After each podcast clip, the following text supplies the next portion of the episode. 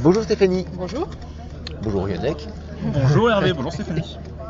Avec Rouge Tagada, vous mettiez en cause l'orientation sexuelle d'adolescentes. Avec Mots Rumeurs, Mots Cutter, vous les balancez sur les cuvettes des WC. Est-ce bien la bonne époque pour parler ainsi de nos jeunes à la société? J'ai envie de dire oui. Comment dire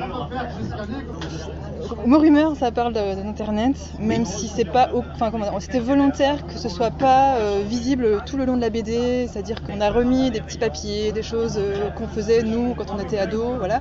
Mais euh, j'ai envie de dire qu'il voit tellement, il se passe tellement de choses sur internet, des choses horribles que on pouvait pas faire un truc mignon, on pouvait pas faire un truc trop lisse sur ces thèmes-là. C'était pas possible. Du coup, on a fait quelque chose d'assez choc, mais bon, avec le traitement qu'on avait déjà sur Rouge Tagada, à savoir un dessin plutôt euh, doux euh, et puis euh, un texte littéraire de Charlotte, quoi. Voilà.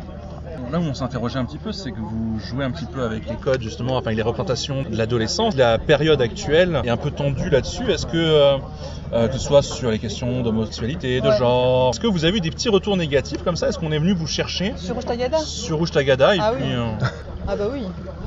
Bah, pas directement sur le stand par exemple. Parce qu'avant Rouge Tagada, on a sorti un livre documentaire qui s'appelle Précieuse pas ridicule. Qui est ouvertement féministe. Bon, c'est une sorte d'abécédaire euh, sur les femmes, les femmes artistes, etc. Et euh, bon, Charlotte a fait pas mal de salons avec ce, livre-là. Et bon, il y a des gens, ils ouvrent sur la page IVG et bim, ils referment et ils posent, quoi, clairement. hein. Euh, C'était assez radical.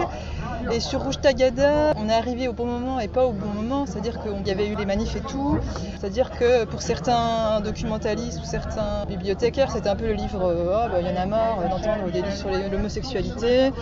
Et en même temps, ça fait parler, forcément. Voilà. Les libraires et les documentalistes qui étaient un peu échaudés, euh, finalement, ils sont revenus. C'est ce que m'a dit la représentante de chez Gulfstream tout à l'heure. C'est-à-dire que euh, avec le bouche à oreille qu'il y a eu, euh, ils se sont dit ah bah finalement c'est intelligent, c'est bien fait, etc. le prendre. Et alors au niveau des parents, on a eu aussi un, un mail euh, d'une dame, euh, c'est son libraire qui lui a vendu le livre. Elle était complètement euh, en même temps, je comprends pas parce que en ouvrant 3-4 pages, on voit bien ce qui se passe à la fin. Enfin, c'est pas très compliqué à comprendre, mais voilà. Elle a envoyé un petit mail à l'éditeur pour dire qu'elle n'était pas contente, qu'on dise pas de ce qui se passe à l'intérieur. On lui a répondu gentiment, pareil. C'est bien parce qu'apparemment, ça fait parler les élèves dans les classes avec euh, des bonnes choses et des moins bonnes.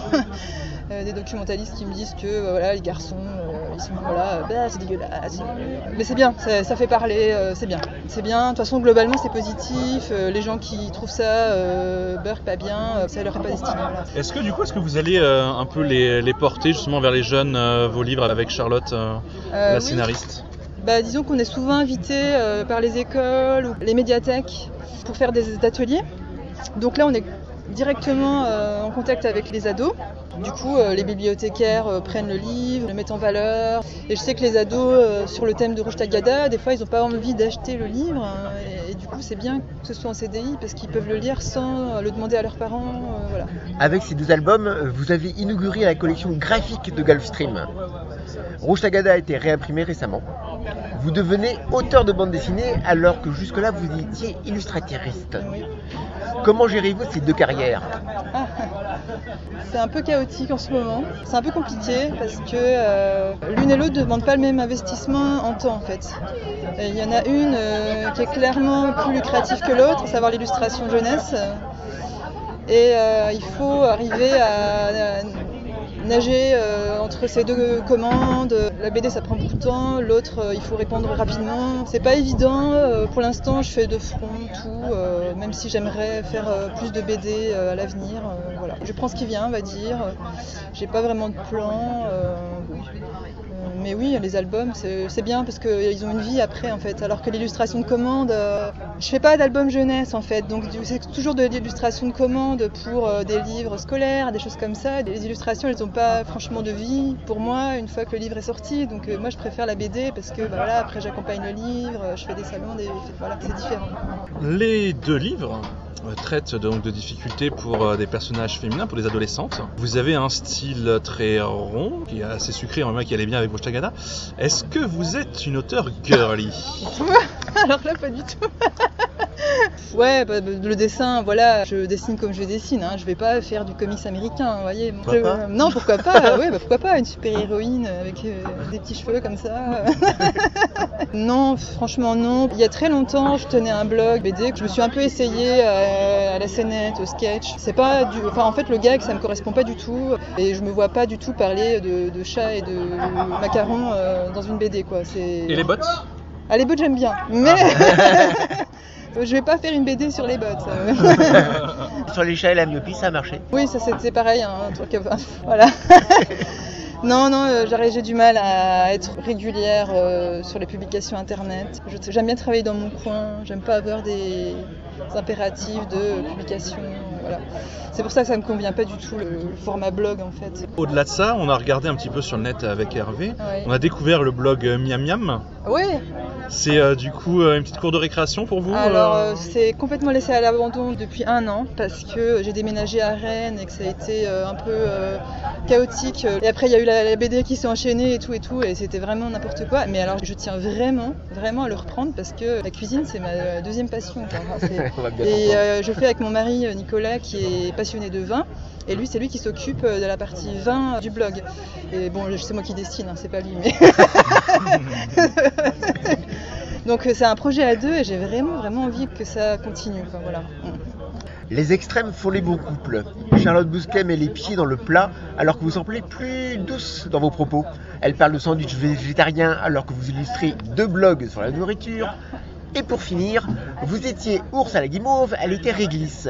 Comment arriviez-vous à vous entendre Ah, oui, c'est vrai qu'on a des caractères assez différents. On se retrouve sur pas mal de choses, notamment euh, l'engagement des femmes, euh, notamment euh, la littérature. euh, voilà, on s'apporte mutuellement, c'est-à-dire qu'elle a une culture classique euh, très forte, du fait qu'elle a été en prépa, etc. Bon, voilà.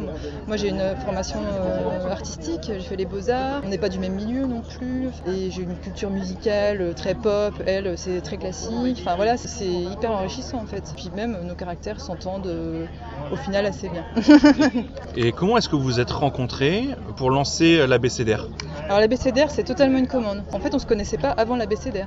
C'est Paola Greco, l'éditrice euh, de chez Gulfstream, qui nous a réunis sur ce titre-là parce que je travaillais chez Cosette avant, le magazine Cosette, et que euh, elle aimait bien les pages que je faisais euh, chez Cosette.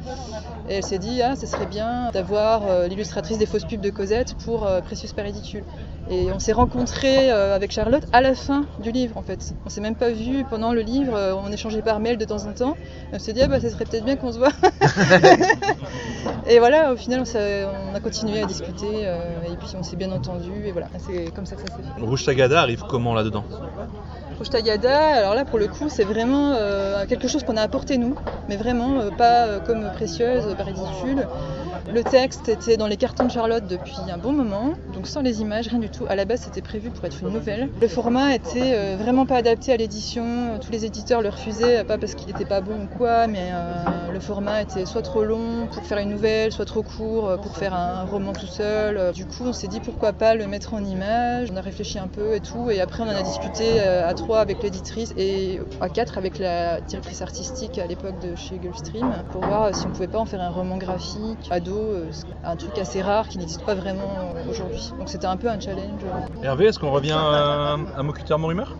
Ah ben on peut revenir à Mocuteur Morumeur, puisqu'après le rouge Tagada, le violet de Morumeur. Quelle attention portez-vous particulièrement aux couleurs de cette série? C'est vraiment très important, on essaye de faire en sorte qu'ils s'accordent, euh, enfin il y en aura trois en fait. Les trois vont aller ensemble, euh, voilà. Le, le troisième il sera noir avec une tranche rose. Ça reprendra les codes couleurs euh, des vêtements de l'héroïne du tome 3. Le rouge tagada, on l'a pris euh, un peu parce qu'il nous plaisait, et après le, le violet, on a essayé de l'accorder, de trouver une couleur qui, qui aille bien euh, et qui soit pétante quand même. C'était dur de, trouver une, une couverture qui a une présence après le tome 1 Vraiment, il attire l'œil sur les, sur les étals, quoi. Donc, euh, mais euh, bon, je pense qu'il tient la route. euh. Un violet, ça se voit rarement. Ça se voit rarement en couverture, ouais. Il y a le blanc de la boulette de papier qui relève un petit peu, euh, voilà. Mot Cutter est votre deuxième album. Est-ce que vous avez senti une progression chez vous entre les deux premiers? Est-ce que quelque chose de différent en- dans votre travail sur ces deux livres? Au niveau des dessins, oui, Euh, clairement, bah, ça progresse. hein. Le, le tome 3 est encore plus affirmé au niveau du dessin. Et alors, un truc qui a vraiment changé, c'est au niveau de la mise en scène, où euh, j'ai vraiment soigné la mise en scène, et encore plus dans le 3, faire quelque chose de plus séquentiel, plus spatial que euh, sur le 1. C'est encore un album illustré, euh, c'est pas vraiment de la BD, quoi. C'est un roman graphique euh, illustré. Alors oui, il y a des petites séquences dialoguées, etc. Mais euh, dans les deux suivants, on est dans- vraiment dans un découpage plus dans l'espace et dans le temps que sur Rouge Tagada. La série tourne autour d'une photo de classe Oui. que l'on retrouve à chaque tome. Ouais. La même classe à différents moments. Oui. Comment Charlotte Bousquet et vous articulez ces différents personnages? Alors, on prend chaque fois un personnage principal différent, ça c'est sûr. Pour le, le premier, on n'avait pas prévu de faire une série. C'était vraiment un essai euh, sur euh, Rouge Tagada. Euh, les deux autres se sont greffés derrière et Charlotte le fait très bien parce qu'elle arrive à, à créer des ponts entre chaque euh, tome. Dans le tome 2, on voit un petit peu. Il est assez indépendant de Rouge Tagada.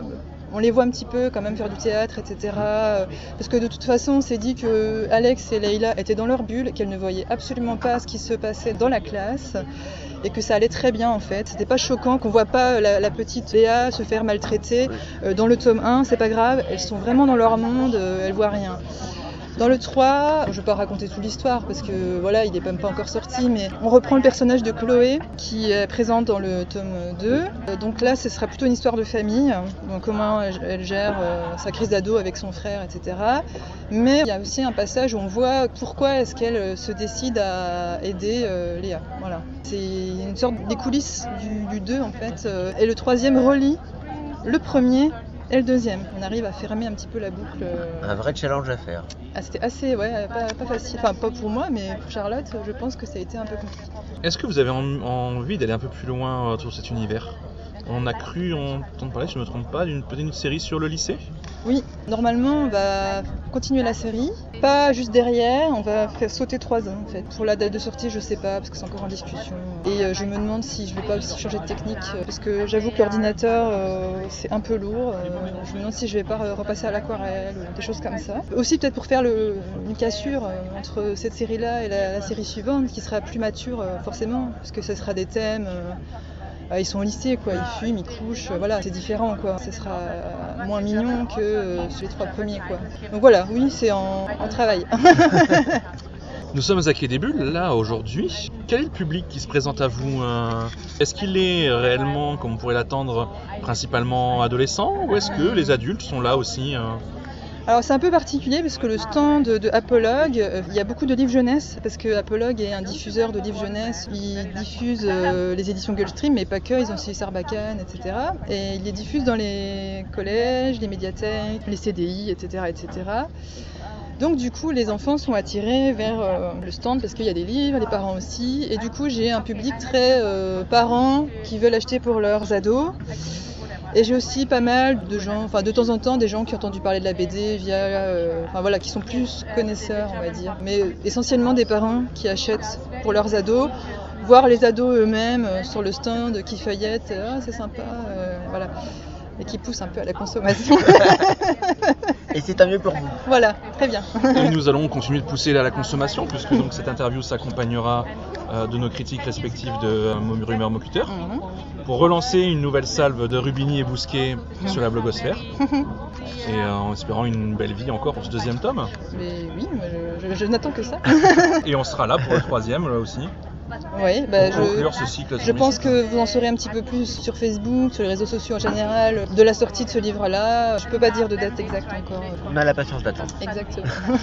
Merci beaucoup Stéphanie. Mais de rien. Merci à vous. À bientôt À bientôt.